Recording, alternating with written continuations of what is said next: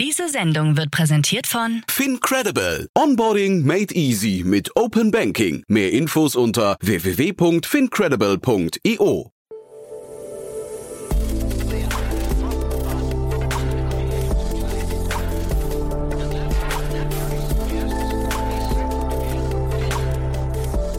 Startup Insider Daily. Guten Tag und herzlich willkommen bei Startup Insider Daily.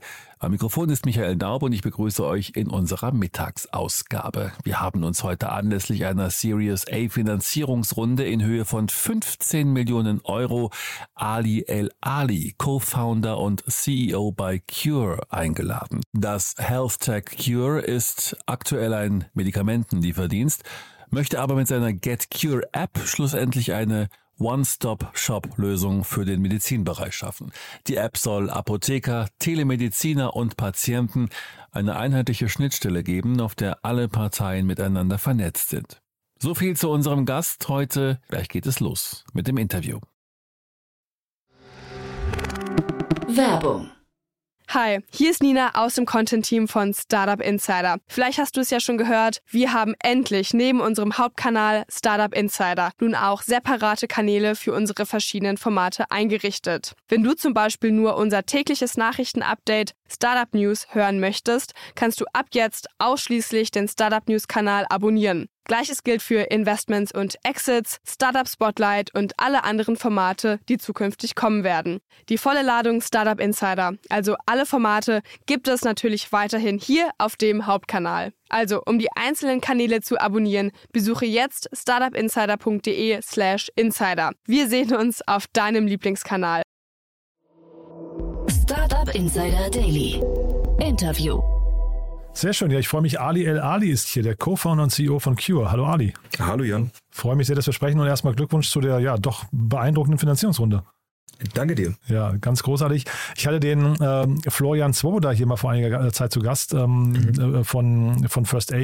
Und da hatte ich schon das Gefühl, im ganzen, äh, ich sag mal, weiteren Spektrum Apothekenlieferdienste beginnt so die Konsolidierung. Ist aber gar nicht so, ne? Ähm, nee, würde ich jetzt ehrlicherweise gar nicht sagen. Ähm, das hat sich, glaube ich, etwas geändert früher oder letztes Jahr war es natürlich so, dass äh, Lieferdienste im Allgemeinen relativ popular waren bei VCs. Ähm, hat sich dann so im Dezember, Januar geändert, als der Market Downturn begonnen hat.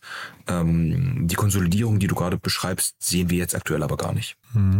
Dieser Market Downturn, würdest du sagen, den gibt es im Apothekenmarkt auch noch nicht? Oder ist der Apothekenmarkt sowieso jetzt gerade erst am Entstehen, dieser ganze Lieferdienstemarkt für Apotheken? Ich ehrlicherweise sehen VCs oder nehmen uns VCs klar als Lieferdienst wahr, äh, initial. Und deswegen sind wir natürlich auch davon betroffen. Ne? Mhm. Ähm, das siehst du, glaube ich, bei Corando ganz stark. Ähm, es war einer unserer Competitor und hat dann, äh, hat dann Anfang dieses Jahres oder Mitte dieses Jahres Insolvenz anmelden müssen. Mhm, genau. Ähm, genau, ja. Ja, aber vielleicht beschreib doch mal kurz den Markt. Wo steht der jetzt gerade? Du hast ja gerade schon den Verweis genommen äh, auf die, auf die, sag mal, Quick Commerce Player. Würdest du sagen, das ist sowieso eine ganz andere Art von, von Spiel, in dem ihr da unterwegs seid? Ja, absolut. Also wir haben, äh, wir haben ja, glaube ich, also letzten, letzten Jahres im Dezember geraced. Da war es relativ einfach für uns, muss ich, äh, muss ich ehrlicherweise gestehen. Ähm, äh, VC-Gelder oder VC-Gelder als Finanzierung zu bekommen, weil der Markt halt sehr heiß war. Ne? Also jeder hat damals in, in Schnelllieferdienste investiert. Ähm, wir haben dann, als wir angefangen haben, unsere Series A zu raisen, das war so gegen April, haben wir schon gemerkt, dass das Narrativ, das wir damals aufgesetzt haben, es musste komplett geändert werden. Also wir, wir konnten uns da nicht als äh, Schnelllieferdienst verkaufen, sondern wir mussten einen weiteren Schritt gehen. Wir mussten halt den Investoren zeigen, okay, ähm, wir versuchen halt nicht nur mit Lieferdiensten oder mit der Lieferung per se Geld zu machen. Mhm. Und deswegen haben wir dann das Narrativ so geswitcht, dass wir gesagt haben, wir äh, wollen One-Stop-Shop für Healthcare werden. Ja, also wir wollen gerne die Value Chain der Healthcare own, indem wir äh, als Plattform agieren und nicht nur als Medikamenten-Schnelllieferdienst. Ähm, das war dann auch äh, ehrlicherweise hauptsächlich der Grund, warum wir in dem aktuellen Markt äh, so eine gute Series A geraced haben. Ja, ist das, ist das schwierig? So, also Narrativ gewechselt klingt für mich fast nach einem Pivot, aber würdest du sagen, mhm. ist identisch oder ist das eher hinter nur eine Justierung? Ein Pivot ist ja ehrlicherweise ein kompletter Wechsel des Geschäftsmodells. Äh, ja. Wir haben eher eine Erweiterung vorgenommen. Aha. Würde ich jetzt nicht Pivot sagen. Ähm, wir haben einfach äh, gemerkt, dass besonders im Medikamentenbereich schnelle Lieferdienste gar nicht gefragt sind. Also wenn du jetzt ein Medikament in 20 oder 30 Minuten haben willst, dann bist du wahrscheinlich eher angehalten, die 112 anzurufen, anstatt bei uns zu bestellen. Mhm. Von daher haben wir natürlich verstehen wollen, was unsere Kunden eigentlich möchten. Und Trackability war dort mega wichtig. Das war ein Punkt. Also die wollten eher wissen, heute kommt die Lieferung zwischen 18 bis 20 Uhr an, anstatt die Lieferung in 45 Minuten zu bekommen. Mhm. Äh, zusätzlich dazu haben wir auch gesehen, dass sich in den letzten Jahren, besonders nach Corona, so die Definition von, was ist eigentlich Gesundheit, stark geändert hat. Früher war es eher so, dass man gesagt hat, äh, physische Gesundheit ist das, wie man Gesundheit definieren würde. Mhm. Und besonders nach Corona gab es so einen starken Shift in Richtung mentaler, sozialer, emotionaler Gesundheit. Mhm. Besonders äh, das Stigmata von mentaler Gesundheit ähm, hat sich halt stark stark geändert und ähm, finden wir natürlich auch gut. Ich glaube, das war, war nach Corona der Fall, ähm, wo wir gemerkt haben, okay, wir müssen eigentlich eine, eine, ein Produkt aufbauen, das im Zentrum genau das abbildet. Also physische, mentale, emotionale, soziale Gesundheit und äh, alles drumherum bilden. Ja, das, das ist unsere Idee gewesen. Mhm. Ähm, diesen One-Stop-Shop für Healthcare. Mit wem konkurriert ihr da? Würdest du sagen, dann sind die Apotheken euer Wettbewerb oder sind die euer Wegbegleiter? Auf, auf gar keinen Fall. Also die Apotheken sind unsere Wegbegleiter. Wir, wir sind eine Plattform. Das bedeutet, wir connecten den Bedarf mit der Nachfrage mhm. und ähm, die Nachfrage wird gedeckt durch, oder der Bedarf wird gedeckt durch unsere Apotheker. Also mhm. wir, wir selber sind ja gar keine Apotheke, mhm. sondern bieten Apothekern die Möglichkeit, ihren Umsatz zu erhöhen beispielsweise. Mhm. Wo sind dann die, die Grenzen eures Modells? Was würdest du sagen? Die Grenzen unseres Modells sind, wir sind selber keine Online-Apotheke. Also wir haben jetzt keine Lagerhallen, wir haben kein Inventory. Ähm, wir selber haben auch gar keine Beratungsfunktion per se. Ja, das, das wollen wir auch gar nicht abbilden, ehrlicherweise. Diese, diese Beratungshoheit wollen wir auch gerne, sehr gerne bei den Apotheken lassen. Das mhm. ist, glaube ich, so der, das ist auch Part unseres, unseres Business Models. Mhm. Kannst du mal beschreiben, wie euch der Endkunde wahrnimmt? Ich habe gelesen, ihr, ihr sprecht von einer On-Demand-Gesundheits-App. Ähm, mhm. Ist das quasi also A, die Endkundenpositionierung und wie kommt ihr an die Endkunden und wie oft nutzen die euch? Also vielleicht kannst du mal da so uns kurz mal durchführen, wie so ein Endkunde euch wahrnimmt. Ja, absolut. Also der, wir wollen natürlich, dass der Endkunde uns am Ende des Tages als, als eine super, als eine One-App für Healthcare wahrnimmt. Mhm. Das bedeutet, wenn du einen Arzttermin buchen möchtest, kannst du über Cure gehen, ähm, indem wir beispielsweise eine Connection zu Doctolib aufbauen oder zu anderen, zu anderen äh, Videosprechstunden-Plattformen. Ähm, wenn du ein Rezept einlösen möchtest, kannst du uns genauso verwenden. Wenn du Nutritional Guidance willst, kannst du auch unsere Cure-App aufmachen. Also unsere, unser Ziel ist es am Ende des Tages, so den größten Part der Value Chain zu ownen. Das bedeutet, dass wir auf der einen Seite dem Kunden oder dem Patienten helfen wollen, ein Rezept zu erhalten und es im nächsten Schritt auszuliefern. Dadurch sind wir natürlich sehr, sehr nah am Kunden dran. Also wortwörtlich klopfen wir an, an, seine, an seine Tür an. Und ähm, das ist auch das, wie wir uns positionieren möchten. Mhm. Das heißt, für euch ist das Thema Online-Marketing und Kundengewinnung wahrscheinlich das Wichtigste, ne? Ähm, nicht nur, also auf der einen Seite natürlich Online-Marketing, das ist die Kundenseite. Ähm, mhm. Bei einer Plattform ist es aber natürlich wichtig, dass du die Provider-Seite auch abbildest. Mhm. Also wir stehen im sehr engen Austausch mit den Apotheken. Ähm, der Markt an sich ist natürlich äh, auch, ich sag mal, PR-lastig. Ähm, du bist im Gesundheitssegment, da musst du dich natürlich auch auf der, auf der Seite gut positionieren. Du musst gut mit den Apotheken stehen, du musst, du, musst denen ehrlicherweise auch das Gefühl geben, dass wir nicht als Konkurrenz agieren, mhm. sondern viel mehr als, ähm, als Freund der Apotheken. Ne? Und ich glaube, das haben wir, das haben wir ganz gut gemacht. An welchen Stellen verdient ihr, verdient ihr Geld? Also, weil die Apotheken zahlen mhm. euch ja wahrscheinlich jetzt nicht Unsummen dafür, dass ihr deren äh, Medikamente transportiert, oder? Mhm, genau, also aktuell haben wir, also in der Zukunft werden es mehr Revenue Streams sein. Aktuell haben wir natürlich auf der Kundenseite so diese typische Delivery Fee, die du von Lieferdiensten kennst. Mhm. Auf der Apothekenseite du natürlich die Commission, die wir dort vereinbart haben, ähm, mit der Integration der Videosprechstunde oder der Telemedizin, mhm. wenn wir auch hier natürlich ähm, im nächsten Schritt so eine Chargeback-Fee bekommen. Also jedes Mal, wenn dann ein Endkunde ähm, auf über beispielsweise Fernarzt, Tavamed etc. sind jetzt nur Beispiele, mhm. ähm, ein Rezept bekommt, bekommen wir dann von den Anbietern dementsprechend äh, auch eine Chargeback-Fee. Du hast ja vorhin fast, fast mhm. den Begriff äh, Super-App in den Mund genommen. Ne? Also mhm. das klingt nach einer Super-App auf Basis eines Arbitrage-Modells. Ne? Ähm, ja, also wir, wir setzen ganz stark darauf, dass das E-Rezept europaweit, europaweit harmonisiert wird. Das soll mhm. bis 2024 passieren. Das bedeutet also, wenn du ein Rezept in Spanien äh, ja, erstellst oder issues, Deutschland einlösen, mhm. ähm, so dass es europaweit halt oder EU-weit halt gültig ist. Ne? Mhm. Und äh, das, da, es gibt halt aktuell keine zentralisierte App, die sowas anbietet. Mhm. Und das würden wir halt gerne sein. Was sind so Apps, auf die ihr guckt, die das schon richtig machen? Also jetzt nicht im Gesundheitsbereich, ist das dann so ein WeChat äh, in, in China oder auf wen guckt ihr da? Ähm, nee, ehrlicherweise gibt es verschiedene Modelle, auf die man gucken kann. Also ich glaube, so ein typisches so Uber-Modell, die versuchen halt Essen und Lieferungen etc. in, in einer Sache abzubilden, mhm. Foodora etc. etc. Aber Entschuldige, ähm, wenn ich da reingehe, meinst du, das klappt ja, da gut? gut? Ist das, ein, ist das ein gutes Vorbild oder hat man eher das Gefühl, da, wird, da werden Dinge zusammengebracht, die eigentlich nicht zusammenpassen? Ähm, ich glaube, Uber ist, äh, ich glaube, das sieht man am Beispiel von Uber und Bolt. Ich glaube, das sind äh, Unternehmen, die sehr was ähnliches machen, aber mhm. die Contribution Margin ist halt unglaublich unterschiedlich. Ne? Also unsere Unit Economics, unsere Zahlen sind natürlich ganz, ganz anders als so ein Uber oder so ein Bolt. Mhm. Ähm, ich, ich, mir fällt es auch ehrlicherweise etwas schwer bei Bolt, also Bolt hat Mobility, Food etc. etc. in ja, genau. eine Sache gepackt. Ähm, das ist natürlich nicht unser Vorbild. Das, was wir machen, gibt es hier so noch gar nicht. Mhm. Ja, das ist so eine gute Mischung aus, lass es Doctolib und Uber sein. Mhm. Ähm, also eine zentralisierte App. Ähm, gucken auch ehrlicherweise jetzt nicht nach links und rechts und sagen, da inspirieren wir uns und dann machen wir das, mhm. sondern das, was, was wir eigentlich sehen, ist, wir haben ein Need in der Gesellschaft, der wird gerade nicht wirklich abgedeckt mhm. ähm, durch eine einzige App und ähm, fokussieren unsere Produktentwicklung auch eher so in diese Thesis. Mhm. Das heißt also, Doctolib ist so Ärztebewertung und Ärztesuche, ne? wenn ich es richtig äh, sehe. Dann auch, auch, auch Terminbuchung beispielsweise. Terminbuchung, ja, genau. genau. Da habt ihr quasi das, das Thema, also der Arzt verschreibt etwas, entweder genau in seiner Praxis oder du hast gerade die Telemedizin genannt, das heißt irgendein mhm. Krü oder sowas bindet ihr ein, das heißt der Teil ist äh, quasi abgedeckt. Dann habt ihr die Medikamentenlieferung, ja. Mhm, Was genau. habt ihr noch?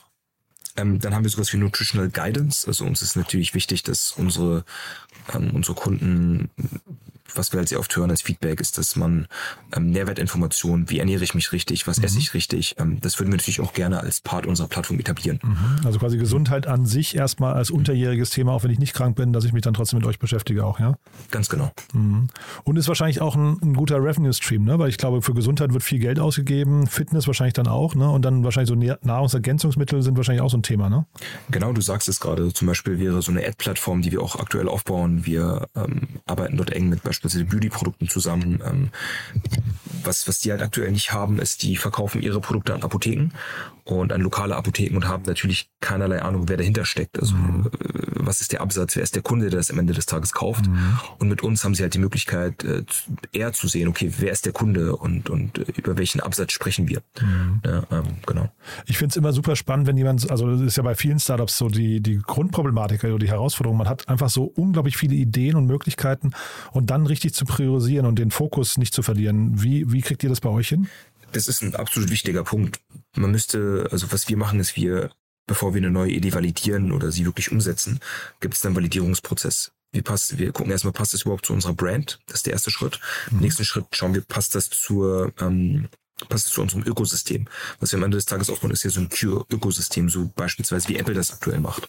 Mhm. Ähm, wenn diese Validierungsschritte durchgegangen sind, dann haben wir da ganz klare Deadlines und, und, äh, und eine Roadmap, in mhm. welche Richtung es gehen soll.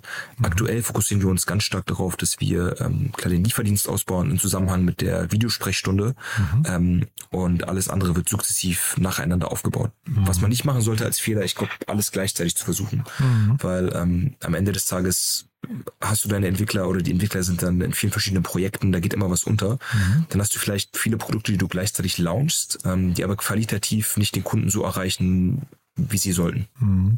Ich finde es aber spannend, dass sie die Lieferdienste da so im Mittelpunkt stellt, weil das ist ja der, sagen wir wahrscheinlich äh, kostenintensivste Bereich. Ne? Der ist ja so richtig asset-heavy im Vergleich zu den ganzen anderen Bereichen, die man ja eigentlich fast digital abdicken, äh, ab, abbilden kann. Äh, absolut. Ich glaube ehrlicherweise, dass der, dass der Lieferdienst der Door-Opener ist für die anderen, anderen Bereiche. Aha. Deswegen ist es für uns wichtig, dass wir den Lieferdienst, den du gerade als Asset Heavy beschrieben hast, mhm. ähm, eigentlich genau konträr zu dieser Aussage aufbauen. Aha. Was bedeutet also, wir haben selber gar keine Lagerhallen, wir haben selber gar kein Personal in den, in den Warehouses.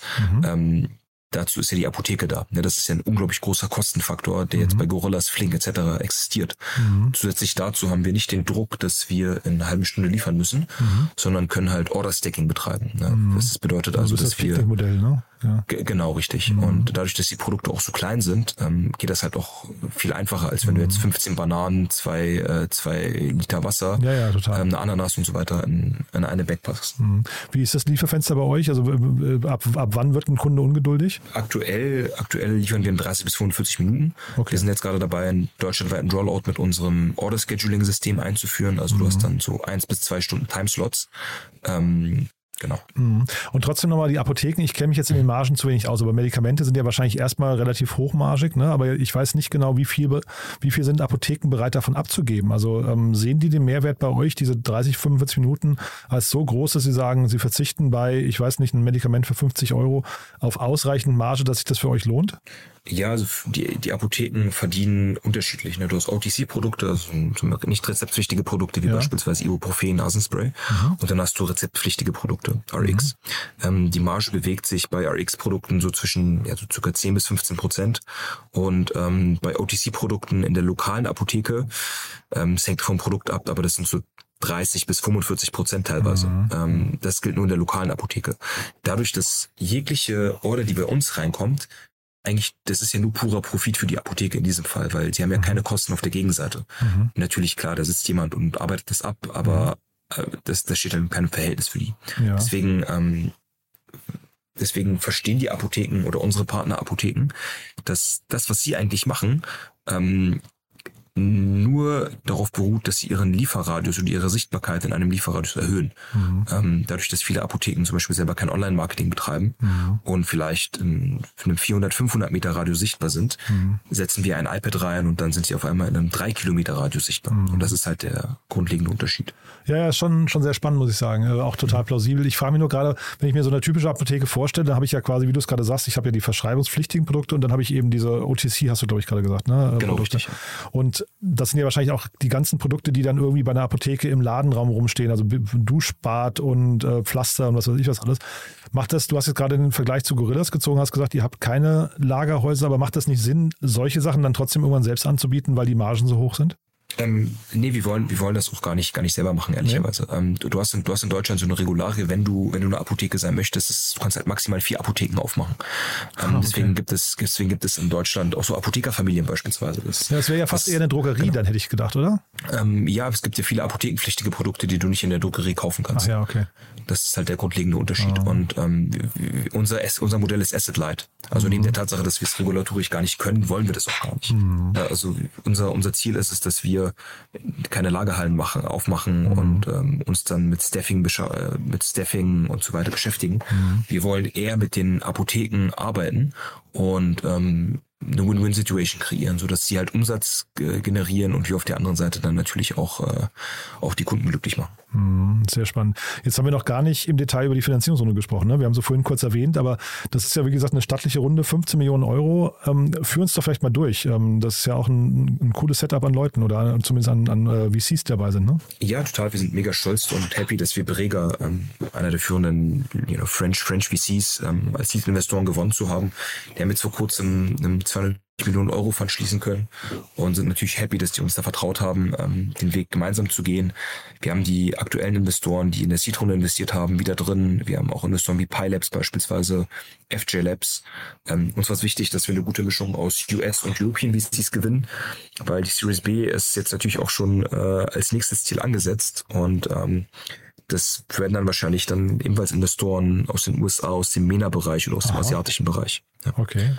Was, genau. ähm, wenn du so abends im Bett liegst, was denkst du manchmal so, wie, wie groß kann das mal werden? Äh, die nächste Runde. Ähm, nee, nicht nur die nächste Runde, sondern also, euer, euer, eure Super-App an sich. Also da, was würdest du sagen, was, also der Markt ist ja riesig, ne? aber welche Rolle mhm. könnt ihr da mal spielen? Also ich denke, wir werden eine sehr zentrale Rolle spielen. Ich will das jetzt gar nicht in Zahlen ausdrücken, aber ich denke, dass dass du sowas immer gut an dem, daran definieren kannst, wie, ist, wie groß ist der Need in der Gesellschaft für mhm. solch ein Produkt mhm. und welches Problem lösen wir genau. Mhm. Ja, und wie ich initial gesagt habe, ist es, haben wir auf jeden Fall das, das Empfinden und sehen das auch in unseren aktuellen Zahlen wieder. Gesundheit ähm, spielt eine viel zentralere Rolle als vor einigen Jahren und mhm. das ist halt nicht nur physische Gesundheit, sondern alles, was drumherum steht. Wir wollen immer so die beste Version von uns selber sein und haben im Alltag unglaublich viele Rollen, die wir einnehmen. Mhm. Und ähm, deswegen spielt auch, wie gesagt, Gesundheit eine sehr zentrale Rolle. Mhm. Wenn du dafür eine App hast, die dir hilft, eben genau diese Rollen einzunehmen und ähm, dir dabei hilft, deine Gesundheit in den Fokus zu setzen und dir dabei hilft, deine Gesundheit äh, zu verbessern, mhm. ähm, dann ist das ja nicht nur ein Problem, das du in Deutschland lösen mhm. kannst, sondern ehrlicherweise weltweit. Ne, aber unser Fokus ist jetzt erstmal Europa. Mhm. Trotzdem wird es wahrscheinlich eine Herausforderung mhm. sein, hinterher die, die Nutzer irgendwie so, was nicht, permanent zu aktivieren oder zu reaktivieren, die, die, die App auch zu nutzen. Ne? Weil ich glaube, das ist ja ein Problem von vielen Apps, die dann ja irgendwie viel Geld für, die, für den Install ausgeben, aber dann irgendwann so auf Seite 4, 5, 6 des iPhones oder, oder, oder Androids dann irgendwie da vor sich hin liegen und eigentlich vergessen werden eigentlich, ne? Äh, ja, die, gibt, die Apps gibt es natürlich immer, aber es gibt auch Apps, die werden jeden Tag benutzt. ähm, okay. Und äh, und es hängt natürlich immer damit zusammen, so wie, was bietest du eigentlich an? Mhm. Und ähm, bei uns sehen wir halt ganz stark, dass wir einen, auf einen Markt zu steuern, der sehr recurring ist. Also zum Beispiel knapp 70 Prozent aller Rezepte sind äh, wiederkehrende Rezepte, die man einlöst.